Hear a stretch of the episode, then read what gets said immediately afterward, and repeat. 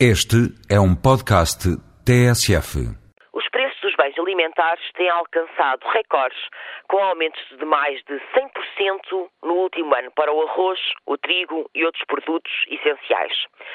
Se entre 2006 e 2007 o preço da comida já tinha subido 37%, de 2007 para este ano aumentou mais de 70%.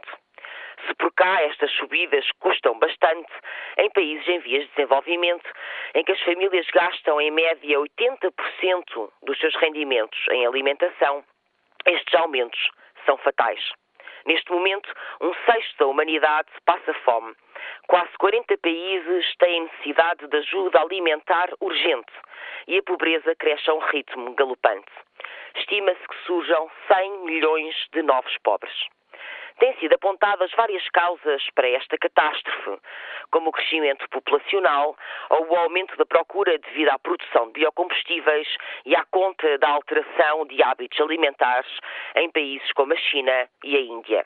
Foram também sublinhados o aumento dos custos do petróleo e as más colheitas como resultado das alterações climáticas. Mas é, sobretudo, a especulação que é a causadora da fome. Depois da crise no setor imobiliário, o capital financeiro passou a investir nos mercados internacionais de produtos agrícolas. E o resultado está à vista. Condenam-se milhões à fome para obter lucros e ganhos na Bolsa. No mundo do dogma do mercado, a fome passa a ser resultado das oscilações de preços. Por dar cá aquela palha, tudo e nada justifica a subida. O arroz, o mais básico alimento, voltou a aumentar e os grandes especialistas alegaram a situação na antiga Birmânia. Enfim, se não fosse isso, era outra coisa qualquer. Só o lucro tem que continuar. O ciclone que devastou Myanmar faz acompanhar por um outro ciclone silencioso, como alguém do Programa Mundial contra a Fome lhe chamou.